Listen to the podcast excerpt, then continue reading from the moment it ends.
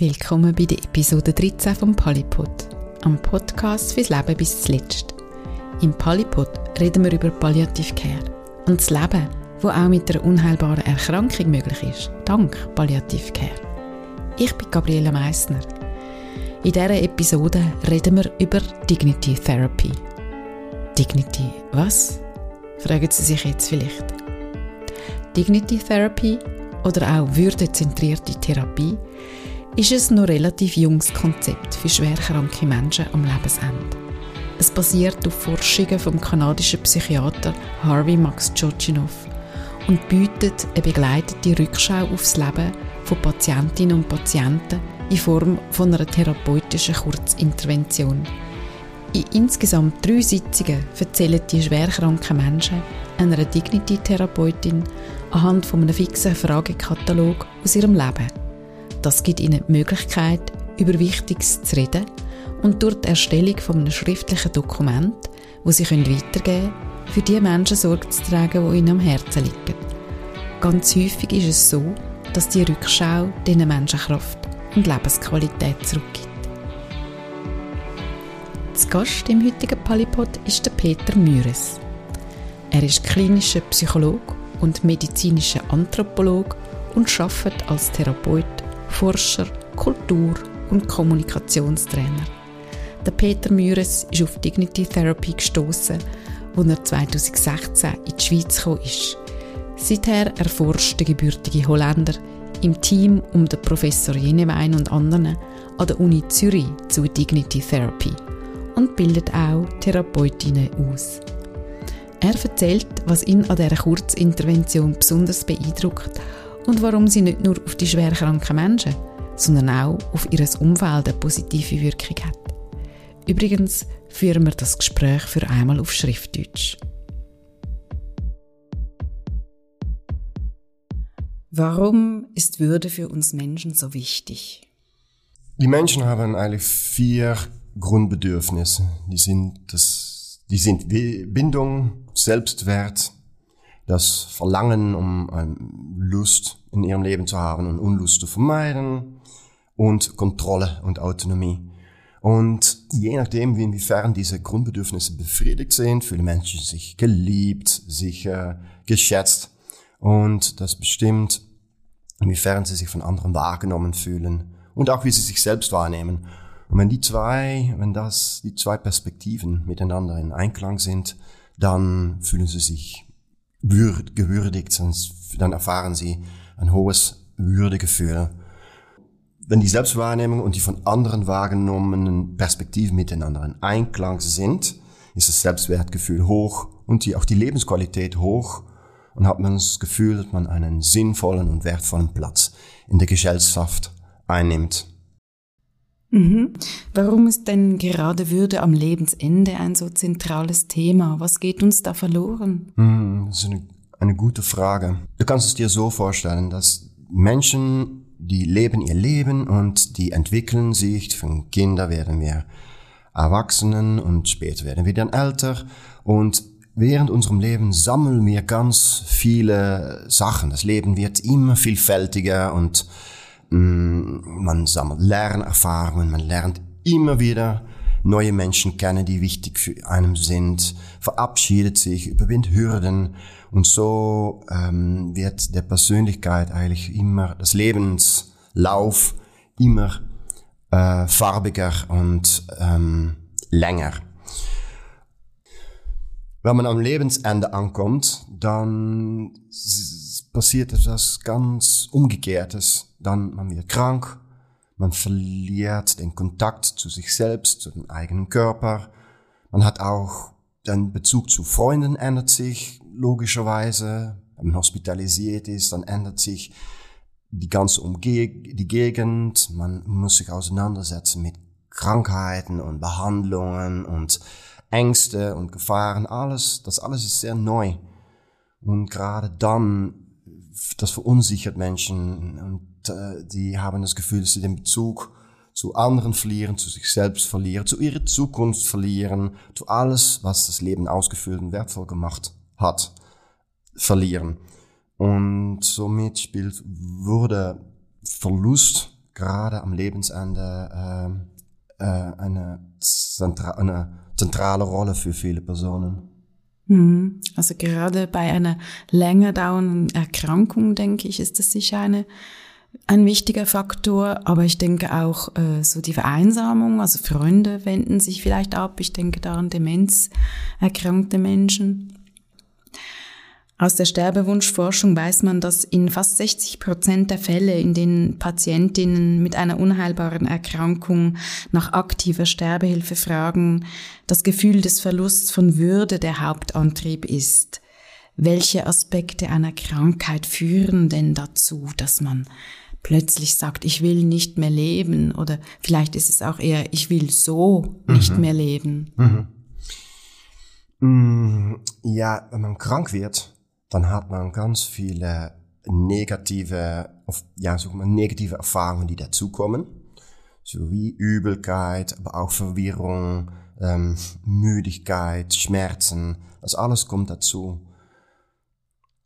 Äh, psychische und körperliche Symptome. Und ähm, auch gleichzeitig wird man abhängiger von Behandlungen, von Pflegepersonal, von Menschen, die vorbeikommen wollen es gibt die, die Beeinträchtigung eigentlich in der, im sozialen ähm, Bereich. Also dass die, die Privatsphäre geht oft von, gravierend verloren in Krankenhäuser, wo Pflegepersonal einfach reinplatzt oder ähm, äh, Untersuchungen ohne genügend Rücksprache durchgeführt werden. Patienten werden oft in der Geschwindigkeit des Alltags behandelt, aber als Patienten und nicht als Menschen oder als geschätzte Kunden. Und da geht die Würde äh, verloren. Ähm, und da, ja, man verliert deswegen auch die Hoffnung. Man hat das Gefühl, dass man das nicht mehr zusammen machen kann, dass, dass, dass das Lebensende sich nicht auf eine sinnvolle und mh, mm, rituale Weise gestaltet. Und da geht den Kontakt und den Bezug zu der sozialen Welt verloren und das Bezug zu anderen. Man hat das Gefühl, dass man selbst nicht mehr, nichts mehr darstellt, dass man nichts mehr ist, was man zu bieten hat, dass man nur noch eine Belastung ist. Und so wird man ja auch behandelt. Ähm, dass man nur ein Kostenfaktor ist und dass das eine eher eine ähm, dass man nicht mehr wahrgenommen wird für die Person, die man ist. Und da ähm, passiert es, dass Menschen denken, na, ah, lieber morgen als in sechs Monaten. Das ist natürlich sehr, sehr traurig. Mhm. Mhm. Bei all dem, was du jetzt erzählt hast, setzt ja dann die würdezentrierte Therapie an. Per Definition versteht sie sich als eine kurze psychotherapeutische Intervention für Patienten am Lebensende und Angehörige. Kannst du erzählen, wie genau eine solche Kurzintervention abläuft? Mhm, ja, sehr gerne. Mm, ja, da viele Patienten, die den Zweck und die positive Seiten des Lebens nicht mehr vor Augen haben, sich, sich oft auch überfordert und erschöpft fühlen.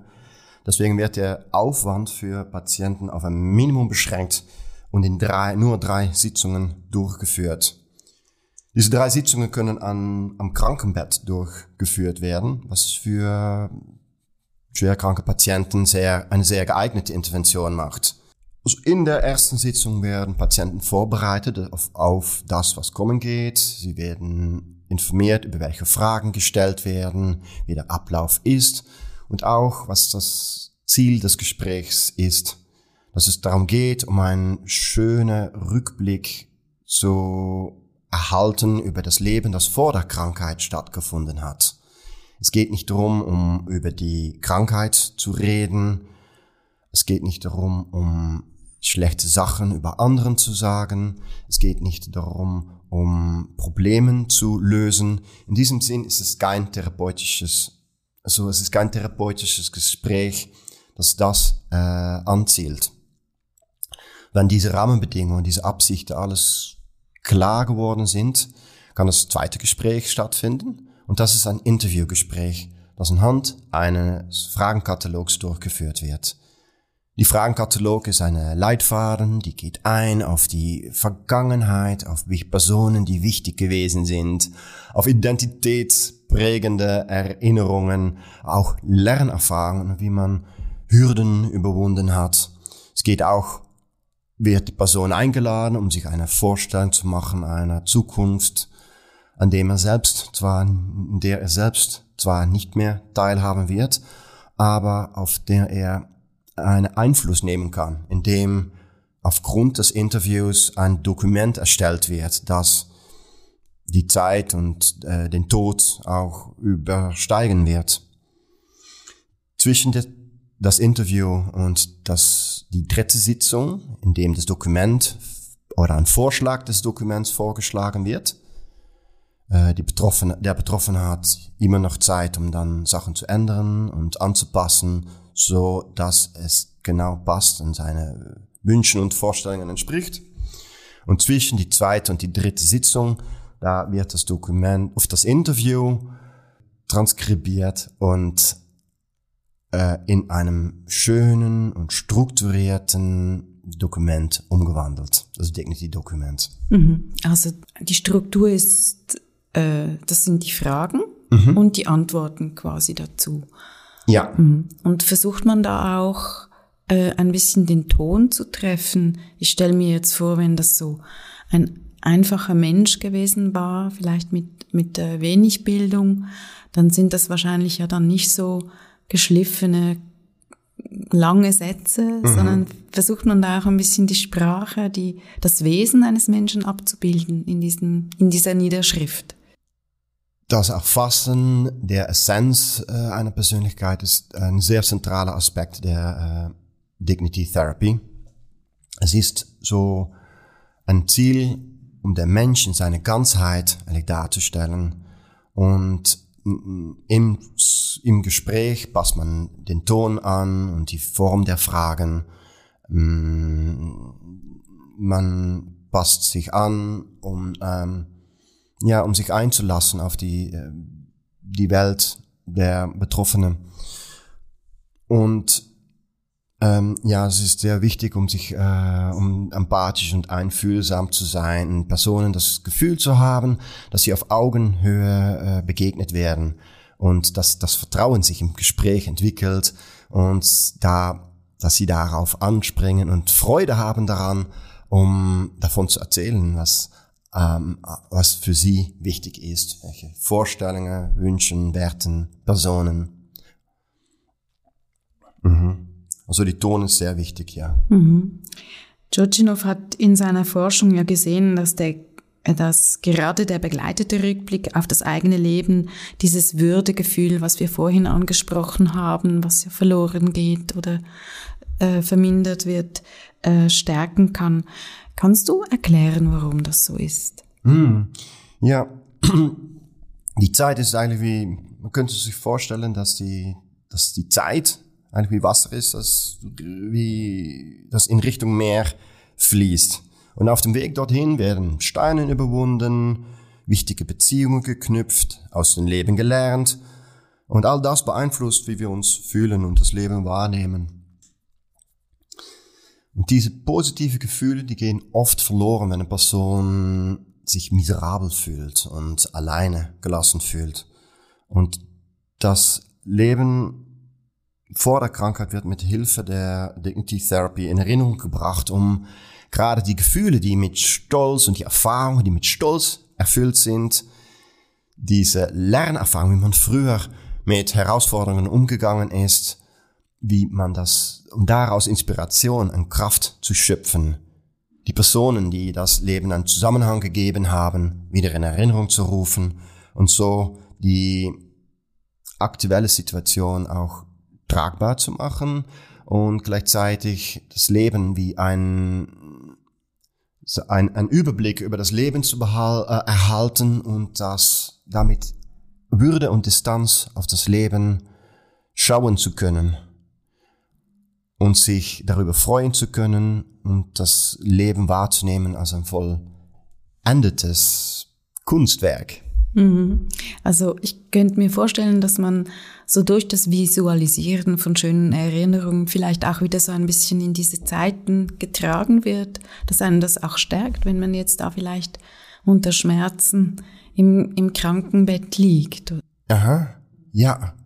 Es ist spannend, um zu schauen, wie die Gefühle bei Erinnerungen immer wieder vorkommen, mhm. wieder zurückkehren. Zum Beispiel, wenn man jemandem erzählt von etwas, was in der, wie sie als Kind zum Beispiel ähm, mit ihrem kleinen Bruder äh, in einem Kellerraum versehentlich von den Schnaps getrunken hat und da äh, die beiden sich betrunken ge geworden sind und auch von der Großvater, äh, der ist dann wütend geworden und mhm. äh, das alles ist dann im Nachhinein sehr sehr lustige Erfahrung gewesen. Und immer wieder, wenn sie davon erzählen, also wenn sie erzählen während dem Gespräch, kommt diese Freude und diese, äh, diese Lustigkeit wieder hoch. Und auch den Bezug zum Großvater. Was für ein guter Mann das war. Wenn man das in einem Dokument festhält und dann wieder darüber redet. Und im Dokument werden die genau die, die eigenen Wörter des Patienten wird hautnah ähm, äh, da äh, so übernommen. Und dann kommt die gleiche Freude wieder zurück. Und das ist etwas, was sehr wertvoll ist, diese tiefe, e, emotional beladene Erinnerungen, die mit Freude und Stolz und ähm, auch ja, auch traurige Momente, die überwunden werden. Man erinnert sich so viel, was man in der Vergangenheit alles überwunden hat und was das Leben sinnvoll und toll gemacht hat. Und das ist was die begleitete Rückblick so, so wertvoll macht. Mhm.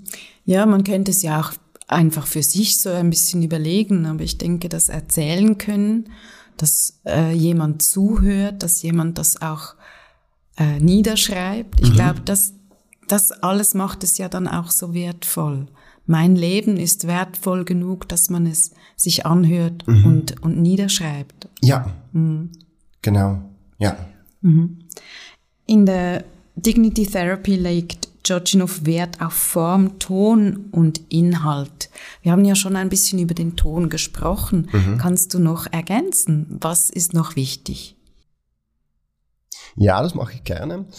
Die Dignity Therapy und Dignity in Care, die, der Ansatz, die auch Dignity Therapy umfasst, äh, oder würdevoller Versorgung, geht darum, im Prinzip äh, um Menschen abzuholen in ihren Bedürfnissen und sie als Menschen wahrzunehmen. Dabei geht es nicht nur um den Inhalt der biografischen Erinnerungen oder der Inhalt von Vorstellungen über die Zukunft, was auch ein sehr wichtiger Aspekt ist von Dignity Therapy, was oft vergessen geht. Aber es geht ähm, auch um wie Patienten behandelt werden, logischerweise, wie sie angesprochen werden, in das, die, die ganze Behandlung in, in, im, im Gesundheitswesen. Mm, das, also es ist ein Totalpaket, das mhm. berücksichtigt mhm. wird. Mhm. Und das ist ja dann das, was man auch lernt, beispielsweise in Kursen, äh, die speziell auf die Pflege ausgerichtet sind. Ja, genau. Die Dignity in Care ist speziell auf die Pflege ausgerichtet und es wäre auch für zum Beispiel anfängende Ärzte, Assistentärzte sehr hilfreich, weil oft mit der Fokus auf gut gemeint Menschen helfen wollen, um ihre Krankheiten zu bewältigen und den Schmerzen zu bewältigen, geht oft das Interpersönliche verloren.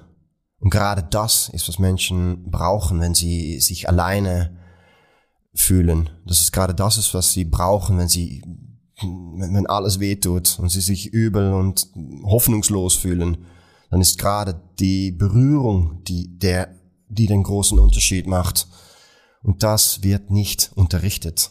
Mhm. Und das sind, das ist eine ganze Palette von Verhalten und von, die mit einer Einstellung einhergeht. Auch ein Bewusstwerden von was Patienten erleben. Äh, ich nenne das Patientenethnographie, so diese Kultur, dieses Erleben, was Patienten in diese neue Welt, in dem sie plötzlich gekommen sind, lernen müssen und, und sich anpassen müssen und alle Herausforderungen, die damit einhergehen. Du bist unter anderem klinischer Psychologe, du bist Therapeut, Forscher, Kultur- und Kommunikationstrainer. Warum interessiert dich das Feld der würdezentrierten Therapie so sehr? Mm, das Feld der Dignity Therapy, das fasziniert mich aus verschiedenen Gründen. Ähm, erstens, als, als Psychologe habe ich der Wunsch, die Wunsch um das Leiden und von Menschen zu verstehen und es zu lindern. Also Mitgefühl. Die Dignity Therapy ist eine ganz äh, fokussierte Ansatz, um das in einige Sitzungen zu äh, ermöglichen. Das macht es extrem spannend, auch weil es ein neuer Ansatz ist, ist es als Forscher sehr belohnend, um das zu erforschen. Es gibt noch nicht so viel Forschung danach, obwohl der Bedarf nach Würde und weil alle Menschen sterben und alle Menschen geraten in eine Situation, in dem sie in das Krankenhaus kommen, früher oder später, oder Personen im Krankenhaus besuchen werden. Und da geht so viel, da fehlt noch so viel, da gibt es noch so viel Raum für Verbesserung, um Menschen sich besser fühlen zu lassen, Menschen besser abzuholen und das Gefühl zu geben, dass sie unterstützt werden. Und um über Zukunft zu reden, ist der erste Schritt in eine neue Realität. Und das macht das gerade das, das, die Dignity Therapy so spannend, um, weil das noch etwas ist, was voll in, in Entwicklung kommt. Ähm, da spielt Kommunikation mit Patienten eine, eine zentrale Rolle. Da spielt äh, auch die Kultur, in dem Patienten sich plötzlich zurechtfinden müssen, die, die, die, die, die Gesundheitswesen und die medische Anthropologie, da die Patientenethnographie eine zentrale Rolle. Und das alles kommt da zusammen in einem, bei einem, in einem Thema, Tod, und Sterben, was eigentlich in alle Kulturen eine sehr äh, wichtige, ja, logischerweise eine sehr wichtige Rolle spielt und die Dignity Therapy, die bietet da auch noch ein, ein Ritual an, um das zu gestalten und damit man vorbereitet wird auf äh, das Sterben und, und, und auch Angehörigen begleitet werden, um das, den Verlust fortzuverarbeiten. Und das macht das alles viel tragbarer und diese Liebe, die da vorab geht und auch nachher noch so spürbar ist, das ist so wichtig, um diese ganze, ja, unangenehme Krankheitsperiode, die oft doch so eine prägende Einfluss in der Erinnerung hat, um das zu ergänzen oder sogar zu ersetzen mit die Sachen, die eine Person sich vorstellt, wie diese, der Betroffene in Erinnerung bleiben möchte. Und das macht es, das bringt das alles zusammen. Kommunikation, Therapie, ähm, aber auch Kultur und Kommunikation. Mhm. Wie bist du denn eigentlich auf die Dignity Therapy gestoßen? Es ist ja eigentlich noch eine relativ junge Disziplin. Mhm. Ja.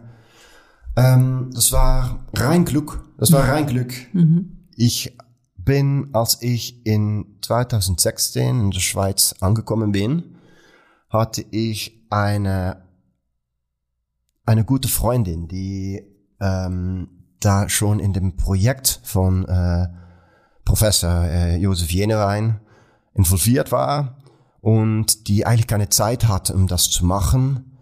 Die hat das Teilzeit gemacht, so und die hat die den Bezug zum Thema noch nicht gefunden. Es war, sie fand es extrem schwer, um da in die Zimmer des Krankenhaus reinzugehen, und da das Thema anzusprechen mit, mit Betroffenen und Angehörigen dabei. Und die hat mir gefragt, ob ich das nicht übernehmen möchte für ein paar Monaten. Ja, ich war sehr interessiert. Ich wusste noch nicht genau, was es beinhaltet, aber es hat schon resoniert mit meiner Vorgeschichte, wo ich vor allem auf äh, Rite der Passage eingegangen bin. Das ist ein oder Wendepunkten im äh, Das, war ein Thema, das ich in London äh, eruiert habe und das, das, das ich wirklich sehr spannend finde, um auch zu schauen, wie zum Beispiel Expats im, äh, in eine ganz neue Kultur sich auseinandersetzen mit den oft schwierigen Herausforderungen, die sie sich gestellt kriegen. Also, ihr könnt mir das sehr gut vorstellen, da, um das, das anzugehen und ich war eh auf der Suche nach etwas und als ich damit angefangen bin, dann bin ich so angesprungen auf die Bedürfnissen von den Menschen und das hat bei mir so viel Mitgefühl bewirkt, zu sehen, wie sie da oft alleine und gefreut haben um die Gespräche mit mir, dankbar, dass ich vorbeigekommen bin und auch zu reden über die schönen Sachen, anstatt nur über die schwierige, belastende Situationen, mit denen sie von Pflegepersonal, ähm, Angehörigen, äh, Ärzte immer wieder konfrontiert werden. Die Personen, die so die, Sicht verloren haben auf alles, was ihnen früher immer mit Inspiration erfüllt hat, wie sie schwierige Situationen überwunden haben, zusammen, wie sie geschöpft haben aus Erinnerungen aus der Vergangenheit, wo sie, wo sie Problemen erfolgreich angegangen sind, mm, dass die Stolz, mit denen sie Sachen angegangen sind, so verloren gegangen ist in Depressivität und Angst. Mhm. Und da habe ich etwas bewegen können und ich weiß nicht was, aber das hat, Menschen sind darauf angesprungen, das Projekt wurde verlängert und verlängert und es wurde immer mehr Menschen, ich fand, fand den Bezug immer einfacher und immer mehr Menschen haben sich für das Projekt dann äh, angemeldet und das war eine wunderbare Erfahrung, um zu sehen, wie sich das entwickelt hat und immer wichtiger und äh, geschätzter und äh, mit immer mit mehr ähm, ja positive Gefühle auch einherging obwohl es am Anfang natürlich sehr schwierig war, um den Draht zu finden. Mhm, mhm. Mhm. Also wie hast du das gemacht? Bist du einfach in die Zimmer reingegangen, hast, hast dich vorgestellt, gesagt, ich mache jetzt mit ihnen äh, Dignity Therapy? Ja. Oder wie hast, ja. du, wie hast du das gemacht? Wie hast du das den Menschen erklärt? Ja, am Anfang habe ich das tatsächlich so gemacht und das hat, ist gar nicht gut angekommen. Mhm. Die Menschen, die liegen liegen da und ich habe gar keine Lust, um äh, irgendeinem Forschungsprojekt teilzunehmen. Mhm. Und das verstehe ich auch sehr gut. Die haben ganz andere Prioritäten in dem, in dem Moment. Sie fühlen sich ängstlich und alleine und dann ist so ein kalten Forschungsprojekt, das können sie sich gar nicht vorstellen an so einem Punkt.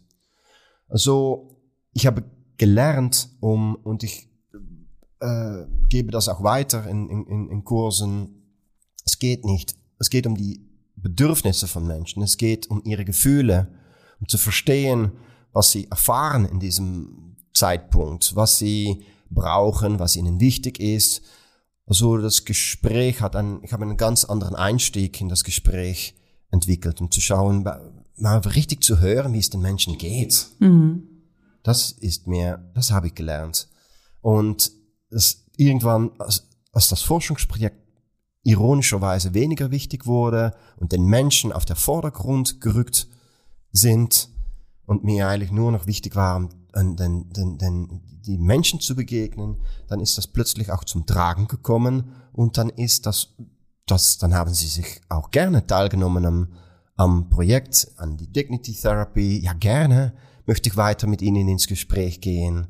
Und oh, es, es dauert nur eigentlich effektiv eine Stunde von Reden wenn sie das schon, wenn es okay ist, es kann auch kurzer sein oder äh, je nachdem, wie es dem Patienten geht, wie lange sie das ausmachen äh, möchten, wenn sie keine Lust mehr haben, wenn sie müde werden, dann kann man auch früher stoppen und vielleicht ein anderes Mal weitergehen. Hm. Also man passt den Form wirklich an, an die, die Umstände von den Menschen und sie holt sie ab, in wo sie stehen. Mhm. Ja, so bin ich da, da reingekommen und so ist das zum, zum Tragen gekommen. Mhm. Ich glaube, es war ja zu Beginn waren es äh, Menschen mit einer unheilbaren Krebserkrankung, die ihr da in der Forschungstätigkeit untersucht habt. Seither stehen Menschen, glaube ich, mit einer beginnenden Demenz im im Fokus. Mhm. Inwiefern unterscheidet sich jetzt die Therapie bei diesen Patientengruppen? Was ist anders? Was musst du anders machen? Mm, spannende Frage, weil es gab noch nie Forschung nach Demenz-Betroffenen. Das Team von Professor Jenewein, Professor Simon Benkeller, Diana Meyerheim, Hans-Peter Mörgeli äh, und ich das war eigentlich das erste, das sich mit Demenz-Betroffenen auseinandergesetzt hat, was aber was auch sehr relevant ist. Es hat auf sehr viel Resonanz gestoßen, weil gerade bei einer anfangenden Demenzerkrankung ist zwar das Ende nicht so unmittelbar in Monaten äh, vor Augen, aber es geht eher schleichend. Die Demenz ist etwas, was sich schleichend entwickelt. Und auch das Aspekt vom Würdeverlust ist gerade aufgrund der Stigmatisierung auf, bei Demenz so, äh, so, so prägnant. Hm. Die Unterschiede, die wir gesehen haben bei, oder die ich gesehen habe in, im Kontakt mit Demenzbetroffenen und äh, Krebsbetroffenen, ist die Rolle, die, also einerseits die Kommunikation mit den Menschen, und das sieht ganz anders aus, weil Krebsbetroffene sind klar, relativ klar im Kopf, ähm, aber viel mehr von Angst und äh, Depression betroffen. Die Demenzbetroffenen sind weniger strukturiert und die haben, die sind aber sind dafür besser drauf. Mhm. Die haben auch noch viel mehr Zeit vor sich, die, da ist das Thema nicht so pendant, das Thema Sterben. Aber auf Raten schon.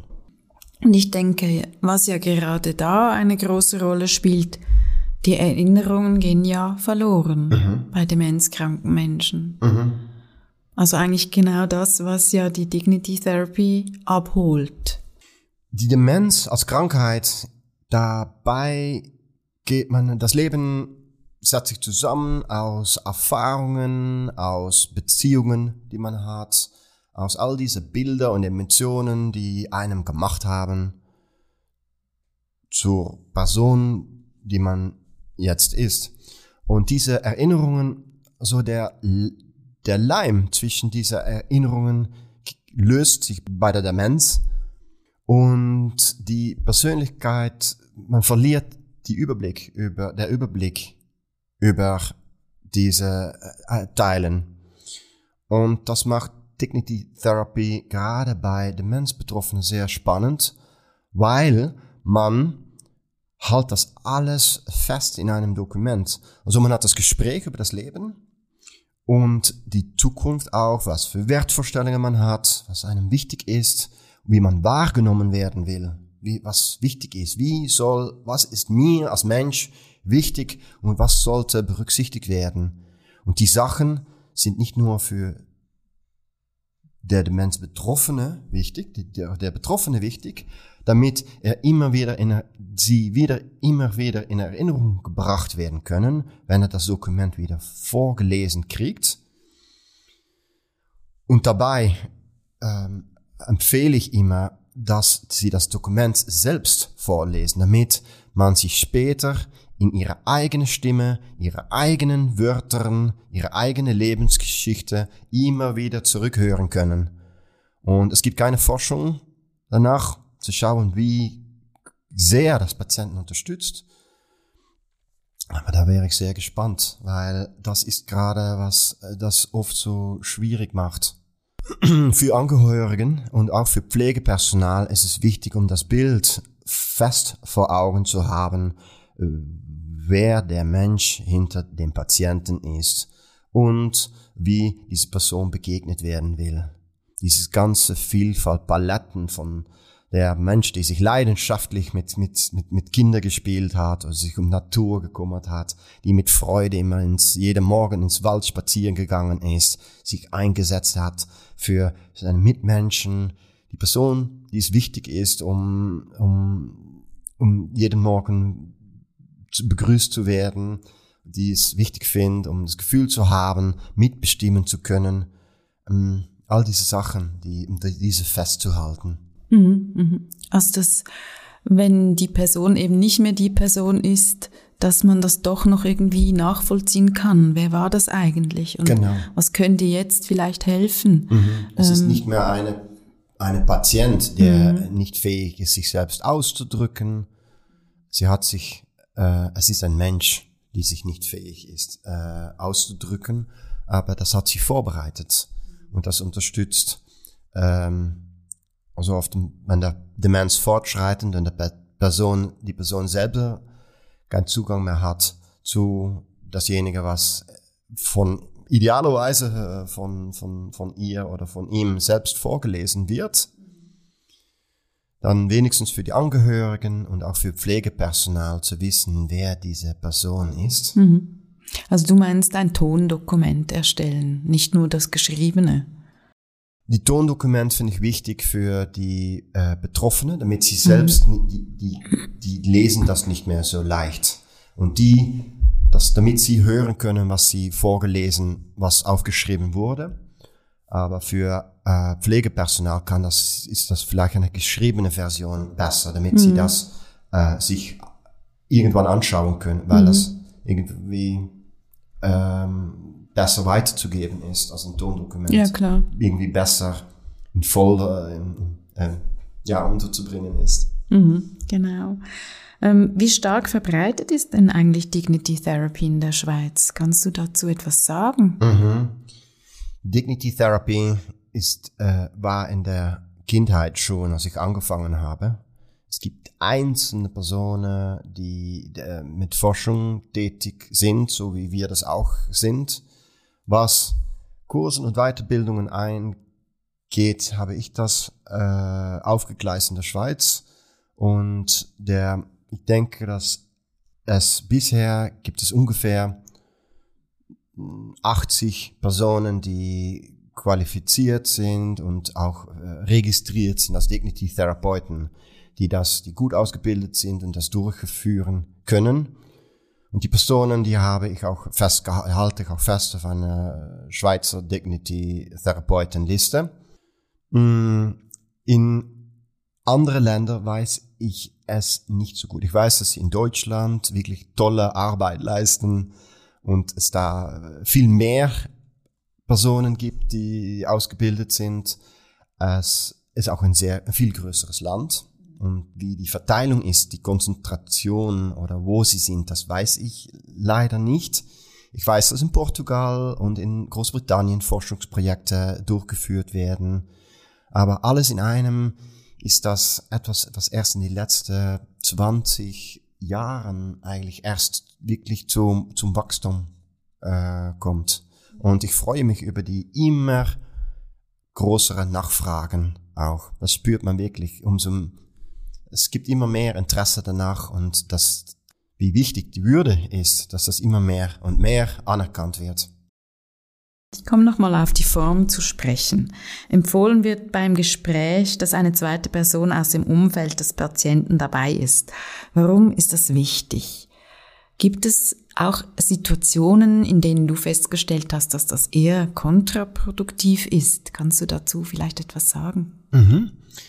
Ja, es ist wichtig, dass eine zweite Person dabei ist, weil eine zweite Person hilft. Man, es hilft in unterschiedlichen Aspekten.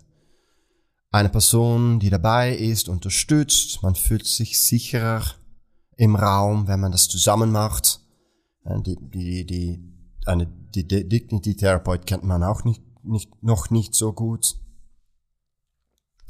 Und auch dient die zweite Person dazu als Zeuge. So ein Dignity Therapy ist eine Art von, von Ritual, das man macht. Am Lebensende oder vielleicht auch später zwischendurch, am, an einem lebens, wichtigen Lebensabschnitt. Und das zusammen zu teilen und zu tragen, ist ein zentraler Aspekt von Ritualen. Also diese Person ist wie eine Zeuge, die diese Moment in der Zeit Gewicht verleiht und ähm, den Abdruck vertieft. Die Person hilft auch dabei, um, um, um, um vielleicht Aspekte, die noch nicht erwähnt wurden, Personen, die noch nicht genannt wurden, die auch wichtig sind, zu erwähnen. Also als Gedächtnisstutz ist gerade bei Demenzbetroffenen ähm, eine zweite Person sehr hilfreich. Die dritte Person ist auch da als Mensch und als liebhabender Mensch und der kann vielleicht auch noch etwas Nettes zufügen, etwas Positives sagen zu den unterschiedlichen Aspekten und Themen, die besprochen werden. Und deswegen ist es immer wunderschön, wenn jemandem dabei ist. Und die Personen, die ausgesucht, die ausgewählt werden, um dabei zu sein, das sind oft Personen, gerade die Personen, bei denen äh, die Betroffenen sich wohl und sicher fühlen. Also das geht durchaus gut. Äh, in der Vergangenheit war es studienbedingt manchmal eine Bedingung, dass eine zweite Person dabei war. Manchmal wurde diese Person dann ja ein bisschen forciert dazu äh, gesucht, damit sie teilnehmen konnten. Ich habe daraus gelernt, dass es manchmal schwierige Situationen gibt, dass es wohlgemeint Personen gibt, die zum Beispiel äh, der Meinung sind, dass äh, der, die Betroffene sich oder der Betroffene sich nicht mehr genügend ausdrücken kann und dann das Gespräch übernimmt. Oder dass äh, die Person, die Begleitperson Sachen sagt über ähm, äh, Menschen, die nicht, nicht, nicht schön waren und das ist etwas ungünstig und nicht das Ziel von, die, von einer äh, würdestärkendes Gespräch. Das ist nicht das Ziel der Dignity Therapy. Mhm. Mhm. Die versucht man dann so ein bisschen zum Schweigen zu bringen. Ja, ja, in, nicht nur im, im Vorbereitungsgespräch, ähm, aber auch gerade noch bevor das Gespräch an, das Interview anfängt, ist, wird ganz klar aufgezeichnet, dass das Ziel ist, um ein würdigendes Gespräch zu haben, dass es nicht vorgesehen, nicht erlaubt ist sogar, um andere Leute, um etwas zu produzieren, was andere Leute die Würde entnimmt oder versucht, Personen abzulehnen, verablassende äh, Aussagen zu machen. Äh, das ist nicht das Ziel des Gesprächs. Und darauf kann man immer wieder hinweisen, oder am Gespräch kann man Leute auch das Gespräch wieder lenken in Richtung von positiver Themen. Es gibt immer die Möglichkeit, um nach dem Interview das zu editieren. Es wird eine Transkription gemacht daraus und alles, was nicht reingehört, was, an, was man nicht aushändigen möchte, das entweder man formuliert es um, das kann während dem Gespräch stattfinden, ähm, oder es kann in Austausch mit den Patienten auch äh, später stattfinden. Es geht immer darum, um das Einverständnis des Patienten einzuholen, dass nichts geschrieben wird, womit er nicht einverstanden ist oder was für die Person nicht stimmt. Aber wenn Sachen für andere nicht stimmen oder für den Therapeuten nicht stimmt, dann soll es auch nicht reinkommen. Und dann kann es einfach rausgelassen werden und sollte es so sein, dass eine Person wirklich das Bedürfnis hat, um anderen Schaden zuzufügen, was ich nicht hoffe, dann möchte ich einfach nichts davon wissen. Dann kriegt er einfach das ein schönes und würdigendes, tolles Dokument in den Händen und dann ist es halt seine Aufgaben, um das selbst alleine zuzufügen nachher. Aber es ist noch nie, ich hoffe, dass es nie passiert und nie passiert ist und nie passieren wird. In den zehn Fragen, die in der Dignity Therapy gestellt werden, gibt es auch solche, in denen es um die Zukunft geht. Also die Zukunft, in denen ja der sterbende Mensch dann eigentlich nicht mehr da ist. Zum Beispiel gibt es einen konkreten Rat, den Sie jemandem aus Ihrem nahen Umfeld weitergeben möchten, ist eine der Fragen.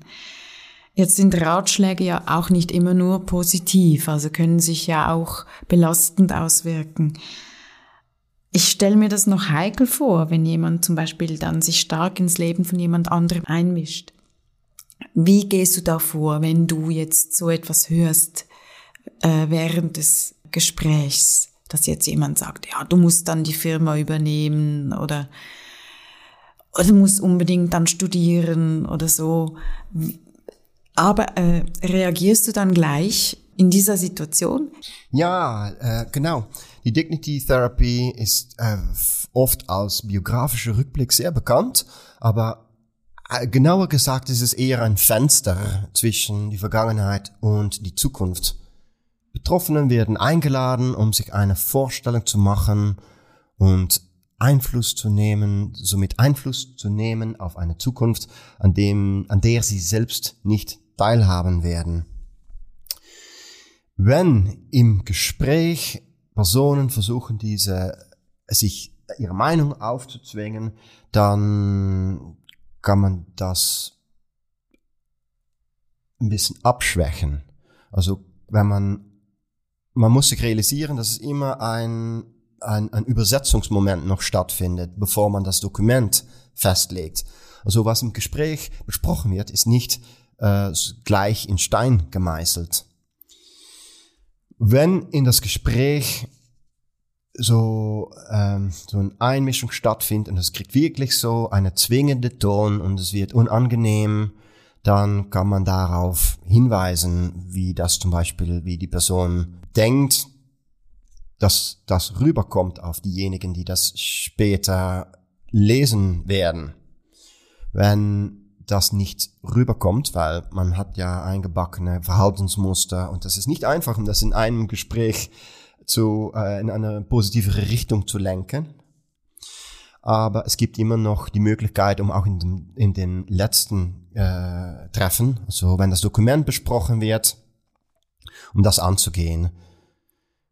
Erstens werden diese zwingende Auf Aussagen abgeschwächt, rausgelassen oder auf eine Art und Weise umformuliert, die auch stimmt für den Betroffenen, aber einfach die, keine, die, die den, den scharfen Rändern, Ränder nicht mehr haben.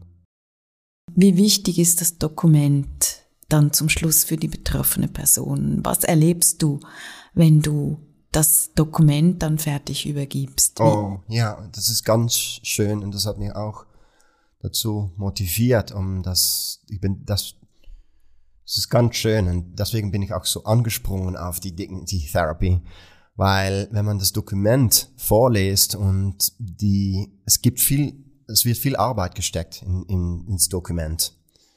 Die ganze auf, therapeutische Aufwand wird eigentlich von den Therapeuten alleine übernommen. Und wenn sie dann das Dokument in den Händen kriegen, wenn das Dokument vorgelesen wird, dann gibt es da eine wunderschöne, strukturierte Aufbau in den eigenen Wörtern hautnah an die Patienten das selbst beschreiben. Sogar wie sie reden, ihre Sprache, ihr Redestil wird übernommen im Dokument. Und das resoniert, das hören sie. Wenn das Dokument vorgelesen wird, dann kommen so viele Emotionen frei, die auch schon im Gespräch freigekommen sind und die auch im Leben selbst in der Erinnerung verankert liegen dass das Vorlesen des Dokuments oft mit, mit vielen Tränen und Gänsehaut einhergeht. Und es ist ein, eine sehr bewegende Erfahrung. Die, das Dokument es ist sehr wichtig für sowohl Krebsbetroffenen als Demenzbetroffenen. Ich würde behaupten, dass es für Demenzbetroffenen das Dokument oft noch äh, persönlich eine wichtige Rolle spielt, weil da ihre Persönlichkeit so strukturiert und einheitlich festgehalten wird. Und das immer wieder in Erinnerung gebracht wird, für sie selbst auch. Für Personen, die von Krebs betroffen sind, ist es oft, in, die sind oft überfordert von negativen Emotionen und da spielt das Gespräch eine wichtigere Rolle, um sich orientieren zu können, und das Dokument ist auch wichtig, aber vor allem das Gefühl zu haben, dass sie für die Angehörigen etwas Gutes tun. Dass die Angehörigen dabei unterstützt werden, um sich den Trauer zu überwinden und in der Zukunft wieder mit ähm, Positivität die Zukunft äh, reinzugehen. Ja, das ist ein gutes Stichwort. Welche Bedeutung hat das Dokument für die Angehörigen, für die nahestehenden Menschen? Mm. Das Leben lebt man alleine und das Dokument ist ein Abdruck, ein da wird festgehalten, wie diese wichtige Bezugsperson, die dann auf dem Punkt steht, die Welt zu verlassen, was für Rolle die haben wird, was für Rolle die gehabt hat, wie sie erinnert werden will und auch wie sie weiterleben wird in die Erinnerungen von anderen. Was ich sehr extrem spannend finde, ist, dass jetzt, 2023, sind so Menschen, die vor 1990 geboren wurden, die letzte Generation, die in einer Offline-Zeit, wenigstens in unserer Gesellschaft, in einer Offline-Zeit aufgewachsen sind. Das wird in der, für immer ändern. Und in 100 Jahren oder 200 Jahren, die Dokumenten, die verschwinden nicht. Mit der Digitalisierung kann es kopiert werden und festgehalten werden. Das verbreitet sich und die Chance, dass eine ganze Familie alle gleichzeitig abmachen. Okay, jetzt werden wir das Dokument von der Ost, das die Urgroßmutter uns hinterlassen hat, alle gleichzeitig löschen. Auf alle ähm, Datenträger. Das ist ausgeschlossen. Das wird einfach nicht passieren.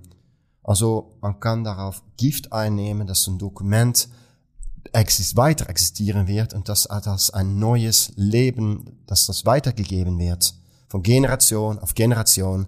Und das sind ganz spannende Voraussichten, die da, ähm, die da auf uns warten, auf die zukünftige Generationen warten.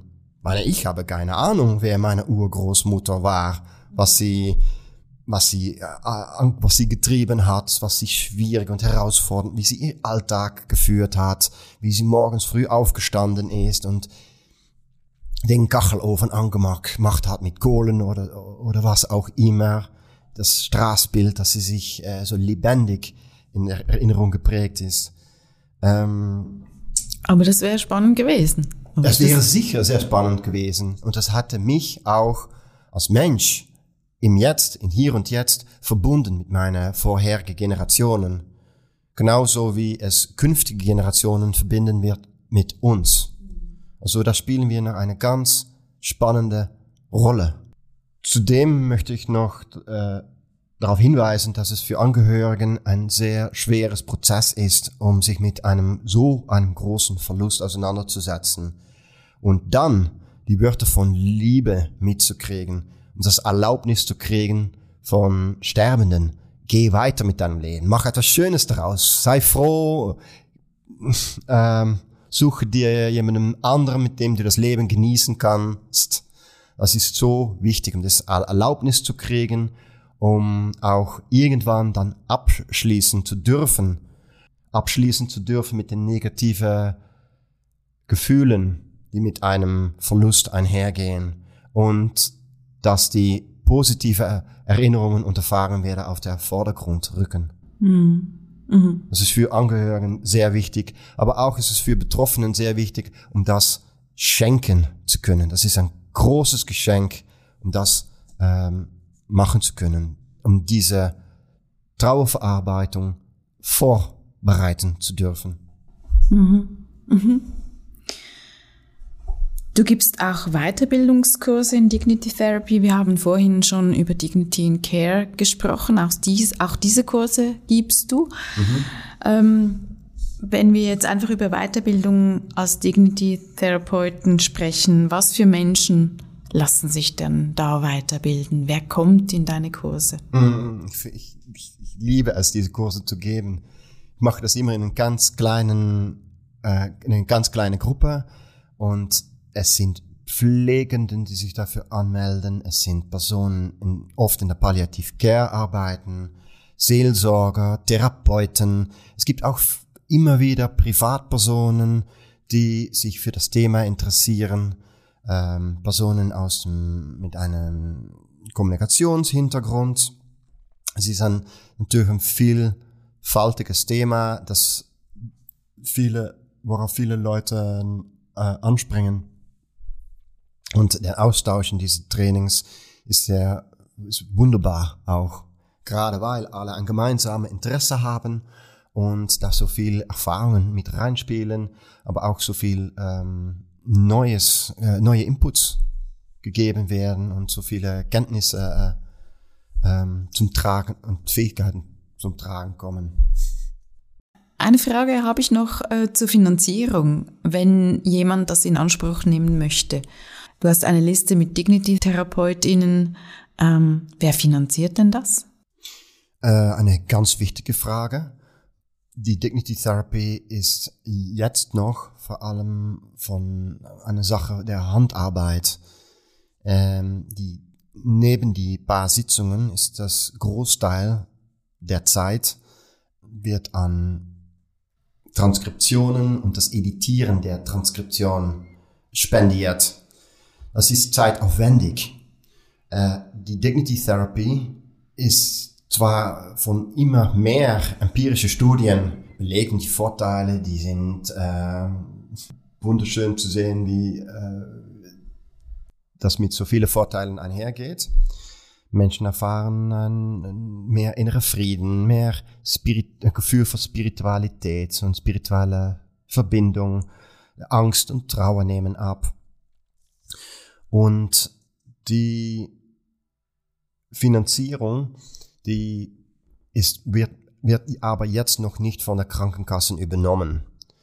Die Kosten einer Dignitherapie betragen etwa 1000 bis 1200 Franken. Das ist ziemlich viel für ähm, viele Personen in etwas ähm, finanziell schwächeren Verhältnissen. Ich nehme Spenden entgegen, die ich benutze, um diese Personen zu unterstützen und sie den Kosten oder einen Teil der Kosten abzunehmen. Ähm, ich freue mich auch über Entwicklungen in der Digitalisierung, die dass vielleicht die Transkriptionen die werden immer besser von, von, von Systemen übernommen und die können automatisiert werden. Äh, vielleicht entwickelt sich in der Zukunft auch Möglichkeit, um eine Vorlage Dokument mal einen Entwurf zu kriegen für so ein Dignity-Dokument automatisiert. Ich meine, der, der Handarbeit, die bleibt immer da. Es muss immer eine Person, die im Gespräch teilgenommen hat, da sein und darüber schauen, dass das stimmt, dass diese Person, der er oder sie kennengelernt hat, in diesem Dokument zum Tragen kommt. Das kann nie von einer Maschine übernommen werden. Davon bin ich überzeugt. Aber vielleicht kann etwas von den Arbeitsaufwand äh, übernommen werden. das wäre sehr günstig, auch um die Kosten zu senken. Aber schön wäre es ja schon, äh, wenn Dignity Therapy eigentlich eine Standardintervention würde in Zukunft. Siehst du da eine Möglichkeit? Ich denke, dass es eine Frage der Zeit ist. Tod und Sterben werden immer Teil unseres Lebens sein und Menschen, die trauern, die leiden. Es ist eine Diagnosekategorie, äh, komplexe Trauer. Es gibt viele Menschen, die nicht mit ihrem Schmerzen klarkommen. Und nicht nur ist das, ähm, tut mir das wirklich leid für die Personen selbst, und ist es etwas, was sehr, ähm, wo wir sie, wo wir Menschen unterstützen können. Aber auch ist das, die Menschen sind oft, auch ist es ein Kostenfaktor, wenn man das für Versicherungen und Krankenkassen, man Menschen aufgrund von komplexer Trauer nicht mehr in der Lage sein, um sich in dem neuen Leben zurechtzufinden, dann führt es zu Arbeitsausfälle und ähm, psychologische und körperliche Beschwerden. Und das geht auch mit vielen Kosten einher. Das wird oft zu wenig gesehen. Die, für Betroffenen ist es extrem wichtig, dass sie mit Frieden irgendwie gehen können, dass das, dass das Thema Tod und Sterben wieder Teil der Gesellschaft wird und dass das etwas ist, was ernst genommen wird, aber auch mit Positivität und mit Trauer, dass die beide miteinander einhergeht, dass das Totalbild wieder zurückkommt. Es wäre sehr gut, wenn das von Krankenkassen anerkannt wird. Und bezahlt wird. Und bezahlt wird. genau, ja, das wäre schön.